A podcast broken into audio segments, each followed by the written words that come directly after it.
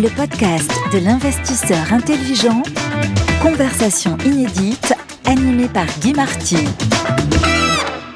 Bonjour. Aujourd'hui, nous allons parler économie versus immobilier. Une sorte de face-à-face avec euh, Véronique Riche-Flores, qui est une économiste indépendante assez contrariante, Hein, elle a dit des choses très différentes de beaucoup d'autres économistes, à la fois sur l'inflation, les taux d'intérêt, etc. Donc on va l'écouter. Et Daniel Weil, directeur de la recherche de la stratégie du développement durable chez Primonial RIM. Et euh, Daniel Weil fera la traduction à l'immobilier, euh, j'ai envie de dire, pour le meilleur ou pour le pire. Absolument. Alors, économie immobilier, il faut reconnaître que ça se passe dans un contexte assez particulier pour deux raisons. La première, c'est qu'on est dans un monde complexe, incertain, ça tout le monde le sait. Et la deuxième, c'est qu'il y a plein de bruit. Il y a plein d'économistes qui parlent, il y a plein de professionnels de l'immobilier qui parlent. Et bah, tout ça, c'est un peu comme les montres. Quand on a une montre, on sait quelle heure il est. Si on a plusieurs montres, on sait plus l'heure. Donc, on va essayer de remettre les choses à plat. Alors, Véronique Riche-Flores, commencez s'il vous plaît. Quelle est votre vision aujourd'hui sur l'inflation dans les prochaines années ou dans les prochaines décennies.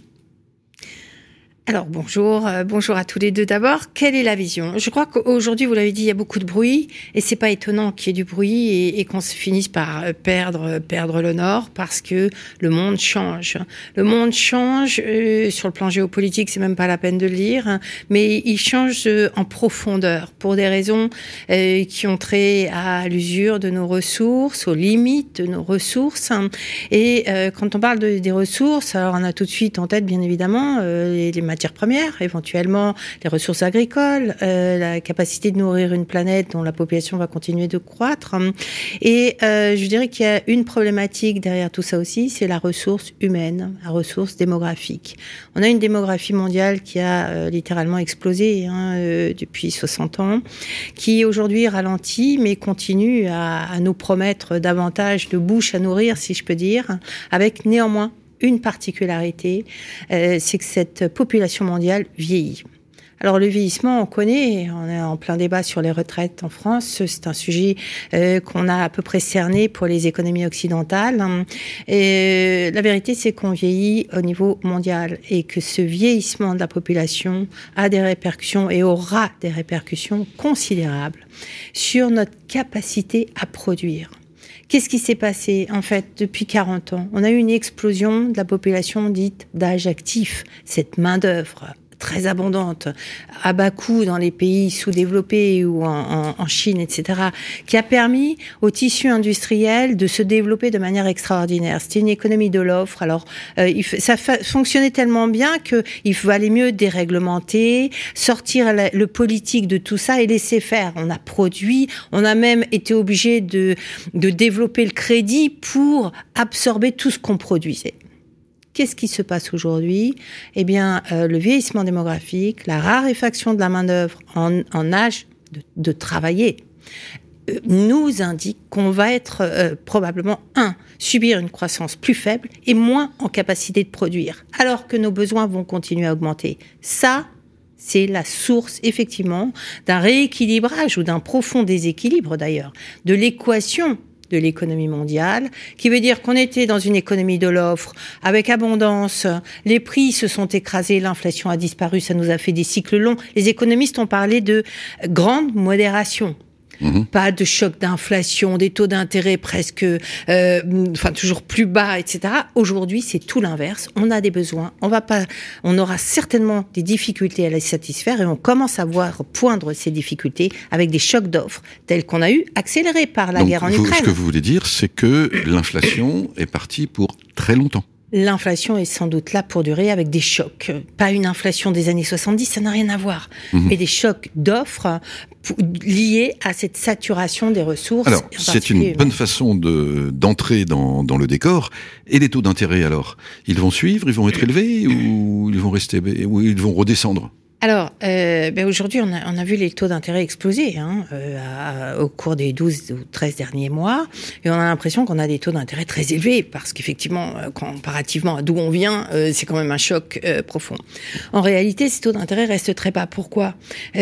Parce qu'il y a énormément de liquidités dans le système, parce que les banques centrales ont été obligées de sauver les États après la crise de 2008, hein, et qu'elles doivent encore continuer à sauver les États. Si on n'avait pas eu cette politique de, dite de quantitative easing, enfin d'injection de, liquidités, de rachat de la dette publique, peut-être que euh, le Trésor américain aurait fait faillite. D'ailleurs, c'est un mmh. sujet qui revient euh, d'actualité aujourd'hui. Et, et de fait, ces liquidités ont écrasé, ont maintenu les niveaux de taux d'intérêt bas, même encore aujourd'hui. Donc, vous voyez des taux à quel niveau? Alors 6, 7, 8% durablement? Euh, À terme, à terme, probablement au-dessus de 5%, dans la région de 5%. Mais on pourrait spontanément en montrer beaucoup plus haut. Sauf que spontanément, on tuerait les États. Donc, on va faire en sorte de, de maintenir ces taux, d'y aller graduellement autant qu'on puisse. J'avais prévenu, hein, euh, vous ne dites pas forcément la même chose que tout le monde. Alors, Daniel, donc, inflation longue, euh, taux d'intérêt au-dessus de 5%, euh, ça donne quoi pour l'immobilier? Bah, ça donne la sortie, euh, si, euh, si le, ce scénario est avéré, d'un monde où finalement l'immobilier n'avait pas de concurrent dans la hiérarchie des placements. Puisqu'on sait bien que depuis dix ans, finalement, euh, nous autres gérants immobiliers, nous nous battons contre un marché action extrêmement volatile, déserté par beaucoup de particuliers, et puis un marché obligataire qui rapportait 0% avec ses sous-jacents que sont le livret A, le fonds en euros, etc. Et donc, ça veut quand même dire un, rééquilibrage de la hiérarchie des placements, parce que finalement notre notre concurrent dans cette dans cet ordre-là, dans, dans, le marché de l'épargne, pour le coup, hein, si je me place dans le marché de l'épargne, euh, qui se manifeste par les produits structurés, par tout un tas de produits obligataires ou ATI, que sais-je, bah finalement va atteindre une certaine rentabilité. Et la question, c'est euh, quel est le supplément de rendement que doit apporter l'immobilier par rapport à ces produits-là, parce que l'immobilier se doit de délivrer ce que j'appellerais une prime d'illiquidité, c'est-à-dire un supplément de rendement du fait que l'immobilier est illiquide par rapport à ces placements-là. Et donc, je pense que le, le, le, mot euh, que, je, que je retiens le plus de, l'intervention de, de, Véronique, c'est le, mot spontanément. Et donc, la question du timing de tout ça. Parce que euh, s'il y a effectivement une remontée des taux immobiliers, et donc une décélération des prix euh, qui permet la, remontée de ce, de ce, taux de rendement, euh, bah, se pose la question du rythme. Euh, du rythme des expertises, du rythme à, à laquelle, auquel le prix s'ajuste et auquel l'immobilier reconstruit sa compétitivité, euh, là dans l'ordre des placements, hein, par rapport à, euh, c'est à, à, cette nouvelle, euh, ce, ce, nouvel ordre de l'épargne en fait. Donc c'est ça le, ce qu'on a à gérer. Donc si je, je résume, le placement immobilier était un peu hors concurrence, hors compétition il va redevenir revenir en compétition avec les autres placements. Et donc pour ça, il va devoir baisser de valeur. C'est ça que vous voulez dire? Soit baisser de valeur, soit monter dans la courbe de risque. Hein, il y a aussi la possibilité de changer le profil de risque de l'immobilier qu'on va aller chercher pour aller vers des choses. Euh, certains parlent de value add, par exemple, par rapport aux placements dits core, qui sont des placements plus centrés sur le revenu locatif.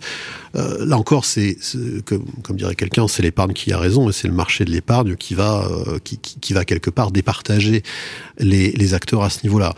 Et là encore, ce qu'il faut voir aussi, c'est que j'ai parlé de montée des taux. Euh, plutôt que de baisse des valeurs, parce qu'il y a un troisième, euh, troisième inconnu dans l'équation, qui est l'inflation, et qui, elle, se manifeste sur le loyer. Mhm. Effectivement, à partir du moment où les loyers indexés à l'inflation augmentent, hein, en moyenne, l'indexation elle est de 5% euh, aujourd'hui, euh, l'indexation des loyers, hein, j'entends, bah, effectivement, euh, si le loyer augmente et qu'on le capitalise à un taux qui est plus élevé, bah, finalement la valeur est, euh, préservée ou en tout cas elle, subit moins euh, le, choc, le choc qu'on a. Donc en fait, on voit bien que c'est beaucoup une question de timing et du caractère graduel auquel un les banques centrales augmentent les taux et deux euh, auxquels les experts immobiliers, parce que l'immobilier n'est pas valorisé par un marché euh, comme marché action, mais vraiment par des experts en marque to modèle, etc., c'est à travers des modèles, euh, avec des cultures différentes entre l'Europe continentale et, euh, et, euh, et, le Royaume-Uni. Euh, tout, tout, tout dépend. Et aujourd'hui, ce qu'on voit, c'est bien ce que j'appellerais un repricing en ordre dispersé, avec des phases très différentes. Donc, ce qu'on est en train de voir, c'est que si inflation longue, si taux d'intérêt plus élevé, c'est un chambement complet de logique pour le placement immobilier, avec un risque de baisse de valeur à long terme, compensé par euh, l'indexation de l'inflation. Tout ça, c'est un équilibre. Alors, je vous propose de regarder les chocs qu'on pourrait avoir maintenant. Le podcast de l'investisseur intelligent, conversation inédite par Guy Marty. Alors, oublions le long terme un instant et revenons sur maintenant, puisque Daniel Weil a insisté, Véronique euh, Riche-Flores, ce que vous dites est cohérent avec un immense point d'interrogation. À quel rythme? Hmm. Qu'est-ce qu'on risque aujourd'hui? Quand, comment hein, Et euh, Daniel soulignait effectivement l'incertitude sur le, temps euh, euh, qu'il faut imprimer par rapport à ces ajustements qui semblent assez incontournables. Et bien évidemment, ça c'est le travail des conjoncturistes normalement. Il n'est pas toujours facile, il n'est pas toujours sans risque. Euh, alors aujourd'hui, euh, je pense que à, très brève échéance, hein, ce qu'on regarde particulièrement et là où on est très vigilant, c'est euh, les conditions de financement de euh, l'investissement et euh, les conditions de financement des entreprises et y compris du de l'immobilier. Or, vous n'êtes pas vous n'êtes pas sans savoir que nous avons traversé un épisode de crise bancaire, alors circonscrit avec la faillite donc de la Silicon Valley Bank et d'autres d'autres petites banques. Alors on va dire des petites banques régionale pour pas euh, trop alarmer. Mais euh, je crois que euh, cette ma, ma, compréhension de cet épisode, c'est que finalement c'est un avertissement, pas tout à fait sans frais. C'est un premier avertissement. Je voudrais rappeler, si vous me permettez, que en 2005 on avait observé quelques faillites bancaires américaines de ce que vous appelez des petites banques entre guillemets, et que bah, deux ans après, on avait l'immense crise euh, à fait. puis les, la en 2008. Est-ce que c'est un scénario comme celui-là que vous êtes en train de décrire? Je pense que c'est forcément un scénario qu'il faut envisager. Pourquoi? Parce que nous sommes assis sur des stocks de dettes considérables. Euh, au niveau mondial, c'est à peu près 300% du produit intérieur brut, hein, trois fois le mhm. produit intérieur brut. Donc forcément, quand vous avez tellement d'endettement, vous avez des déformations de prix d'actifs, hein, surtout après une période euh, d'argent dit gratuit. Euh, c'était cette période de taux zéro, hein, et, euh, et, notamment dans l'immobilier. Euh, donc, je vais me permettre de vous interrompre une seconde pour revenir vers Daniel. Stock de dette énorme. Est-ce que il n'y aurait pas un autre raisonnement que celui que vous avez fait, en complément, pour dire que c'est inquiétant, donc l'immobilier va jouer auprès d'un certain nombre de ménages et auprès d'un certain nombre d'institutionnels une sorte de rôle de le refuge et bousculer un peu l'équation euh, que vous avez analysée tout à l'heure. Alors je crois qu'il faut bien voir une chose, c'est que l'immobilier est le collatéral de toute l'économie en vérité. C'est-à-dire que les banques fonctionnent en grande partie par le crédit immobilier, à la fois dans leur marge et euh, l'immobilier joue ce rôle-là. Donc, j'irai pas jusqu'à dire que l'immobilier est too big to fail, parce que c'est une expression qui, qui n'a pas porté euh, chance à ceux qui, à ceux qu'elle visait euh, il, y a, il, y a, il y a 15 ans. Euh, mais mais je, moi, le, le, constat que je ferais par rapport à ça, c'est que aujourd'hui, aujourd'hui, c'est-à-dire en mars, mars 2023, enfin avril 2023, mes derniers chiffres, mars 2023, euh, la quasi-totalité des classes d'actifs en immobilier sont à effet de levier négatif. Hein, et ça, c'est un, c'est-à-dire que le, le, le coût pour s'endetter est, est, plus important que le rendement qu'elles qu'elles apportent, en tout cas pour les actifs dits prime. Mmh. Ça, c'est un, si je parle encore anglais, c'est un non-starter pour beaucoup d'investisseurs. C'est-à-dire, on peut pas, pas commencer. Donc c'est pour ça que il y a, nous on estime à peu près à, à 5 milliards le volume d'opérations qui sont un peu suspendues euh, à cette situation, qui sont oui, par cette il y a Du stock. Il y a du stock. Euh, vous avez des fonds de pension qui détiennent des patrimoines immobiliers. Vous mmh. avez des ménages partout dans le monde mmh. qui sont propriétaires de leur résidence principale ou d'investissements locatifs, etc. Donc, il y a quand même de l'investissement en fonds propres sans effet de levier dans l'immobilier. Exactement. Et, et, et, il va falloir s'y habituer de plus en plus dans le, le nouvel environnement que, que, que décrit, euh, que, que décrit Vanik, en tout cas dans la, dans la partie conjoncturelle. Je, je pense qu'on va en en fait, la composition de la performance de immobilière dans les dix dernières années, ça a été très largement ce qu'on appelle le rendement en capital, c'est l'augmentation des valeurs. Mmh. Et je pense que la performance va se recentrer sur le, le loyer, donc sur le locataire, donc sur l'opérateur, Hein, parce mmh. qu'il y a beaucoup d'immobilier dit opéré, immobilier géré, Et, la grande question va devenir, euh, je dirais qu'on va presque passer de localisation, localisation, localisation à locataire, locataire, locataire. Si on parle du cœur de la performance. Alors, Véronique, je me suis permis de, vous interrompre pour avoir la, le regard de, de Daniel. Continuez quand même sur les risques. Quels pourraient être les scénarios? et On, s'en approche en, réalité. C'est-à-dire que l'immobilier, en prenant l'immobilier résidentiel en général, c'est considéré effectivement par le commun des mortels comme la meilleure couverture contre l'inflation. Parce que les loyers, précisément, sont, sont censé être indexé sur l'inflation. En l'occurrence, en période de crise, de stress social, euh, la garantie que les loyers soient véritablement indexés sur l'inflation, elle bat de l'aile, hein, elle, elle, est fragilisée. Vous avez des politiques qui prennent des mesures pour protéger les locataires, tout simplement, dans les périodes de euh, difficulté de pouvoir d'achat. On voit de plus en plus de pays hein, ou de régions qui, qui, prennent des mesures en ce sens. Et, euh, et par ailleurs, on est face à des problématiques climatiques, où euh, le propriétaire a de la pierre, c'est rassurant, mais est-ce que cette pierre demain vaudra encore quelque chose? Est-ce qu'elle est située dans une région inondable? Est-ce que je vais devoir faire des travaux considérables de réfection liés à la nouvelle réglementation euh, énergétique? Et finalement, tout ça va me coûter combien? Et quel est le rendement assuré minimum auquel je peux euh, m'attendre, alors que le prix est très élevé et, et euh, le prix d'acquisition est très élevé hein, en termes réels, en, termes nominaux également, donc demande un effort euh, le plus élevé par rapport à l'histoire qu'on peut euh, relative qu'on peut retracer. Je n'aurais pas dû vous laisser parler immobilier, mm. vous allez nous faire peur. Non, c'est terrible, c'est terrible. Ça fait euh, plus de 20 ans que j'interviewe des, des économistes, j'en ai jamais trouvé un qui soit à aucun moment positif sur l'immobilier. Alors, je, me permets de, de relever, c'est vrai qu'aujourd'hui nous avons des risques importants. Par contre, votre analyse m'intéresse.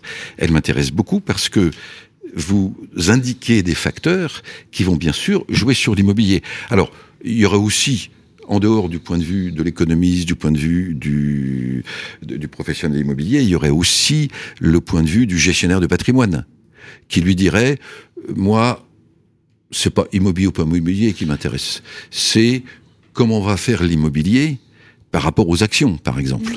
Et dans le scénario que vous décrivez, j'imagine que les actions, ça peut pas être terrible non plus. Alors, je voulais rebondir sur votre, et ça me permettra de répondre aux actions très vite. Euh, il y a euh, des facteurs de soutien. Ces facteurs de soutien sont ceux qui précisément nous conduisent à penser que l'inflation va être durable et que les banques centrales n'ont pas les moyens de lutter contre l'inflation actuelle. On le voit, les banques centrales vont probablement arrêter de remonter leur taux d'intérêt parce que euh, la situation financière est trop menaçante. Mhm. Ça veut dire quoi? Ça veut dire que les taux d'intérêt sont pas où ils devraient être. En réalité, avec une inflation à, à 6, entre 5 et 8 on devrait avoir des taux d'intérêt qui soient au moins à ces niveaux-là et un petit peu plus si la croissance économique résiste. Donc vous voyez qu'on est à des lustres. Ça, ça veut dire quoi? Euh, Ça veut dire qu'on n'a pas des conditions monétaires qui sont aussi restrictives que ça. Et on est assis encore sur des liquidités absolument monstrueuses. Et ça, vous le voyez comme un soutien à l'immobilier? Eh ben oui, parce que et c'est d'ailleurs tout le une bonne partie du dilemme. Rappelez-vous au début euh, du resserrement de la politique monétaire euh, menée par Jérôme Powell, qui nous a dit ou, un des membres de la Fed, peu importe, je veux m'acheter un bien immobilier, j'ai pas les moyens, moi, membre de la Fed, de m'acheter un bien, c'est trop cher. Euh, c'est trop cher et, euh, et finalement, c'est un souci effectivement des banquiers centraux. Pour juguler l'inflation, il va falloir juguler l'immobilier. Vous savez quand même combien pourra... peut les payer hein? Il est payé 4 millions de dollars par an. Et, et il peut pas s'acheter un logement? Et alors, euh, c'était pas lui directement, mais peu importe. Mais ça a été dit, hein, retracer les.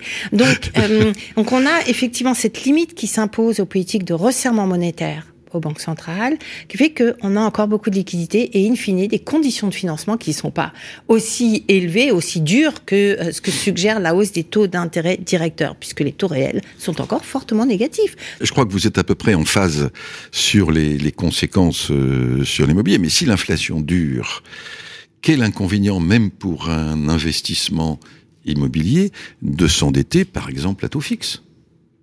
Daniel alors surtout si l'inflation fait que la dette vaut de moins en moins mhm. et qu'elle se rembourse toute seule d'une certaine façon par, euh, par, l'inflation.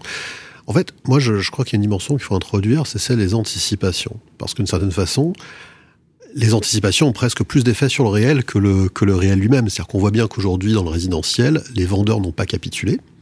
Mhm. Euh, ils n'ont pas baisser euh, leur prix. On voit que le marché de l'ancien se tient. Il y a des grosses difficultés dans le, dans le neuf, on le sait, coûts de construction et autres. Mais sur le marché de l'ancien, les prix se tiennent. Pourquoi? Parce qu'en fait, il y a une perception selon laquelle on passe un pic d'inflation. Euh, et pas un changement de régime d'inflation qui deviendrait permanente, etc. Et donc, mmh. aujourd'hui, euh, voilà où en sont les anticipations d'inflation. Je pense que les, les et je pense d'ailleurs qu'une grande partie du discours des banquiers centraux vise en fait à entre guillemets à, tuer l'espérance de l'inflation, c'est-à-dire à réduire le caractère spéculatif de, de, de l'inflation euh, de, de l'inflation actuelle. Ça, c'est ce que je dirais sur la sur la conjoncture, et, et c'est pour ça qu'on est dans une période qui, euh, bah, que, comme vous le disiez, est assez euh, est assez est assez trouble du point de vue de l'investisseur de l'investisseur particulier. Il faut bien voir que la plupart des gens qui achètent un logement ne le font pas comme placement. Mmh. Quand on achète son logement, on achète sa vie. On achète son, son, son temps de travail, on, achète son, son, son mm. sa sécurité, on achète son statut, etc. Donc il y a, y a, une logique de besoin et une logique de rareté qui est pas celle du marché, une logique de d'ajustement par les quantités. Hein, euh, l'offre. En fait, il y a, y a, eu deux facteurs de soutien depuis 2003 euh, et même avant euh, sur les prix de l'immobilier, qui sont d'abord évidemment la, la solvabilisation des gens par la baisse des taux, mais également la rareté du logement face aux évolutions démographiques qui avaient lieu alors, des cohabitations, augmentation nominale, puis l'aspect territorial également, parce que on raisonne un peu sur des moyennes, mais il y a une recomposition des territoires, et en fait, ce qui peut être vrai en, en, moyenne peut être euh, totalement faux à l'échelle d'un territoire. Donc ça veut dire que l'investisseur que nous sommes doit être plus agile, plus sélectif, euh, mais c'est pas l'avantage de l'immobilier, c'est qu'il y aura toujours, à mon sens, un, une région de l'immobilier qui sera euh, pertinente. Alors, nous arrivons à la fin de, de ce podcast. J'ai trouvé très très intéressant ce que vous avez dit l'un et l'autre. Je vais demander à chacun le, le mot de la fin. Alors, Véronique, le mot de la fin en économie, pas en immobilier.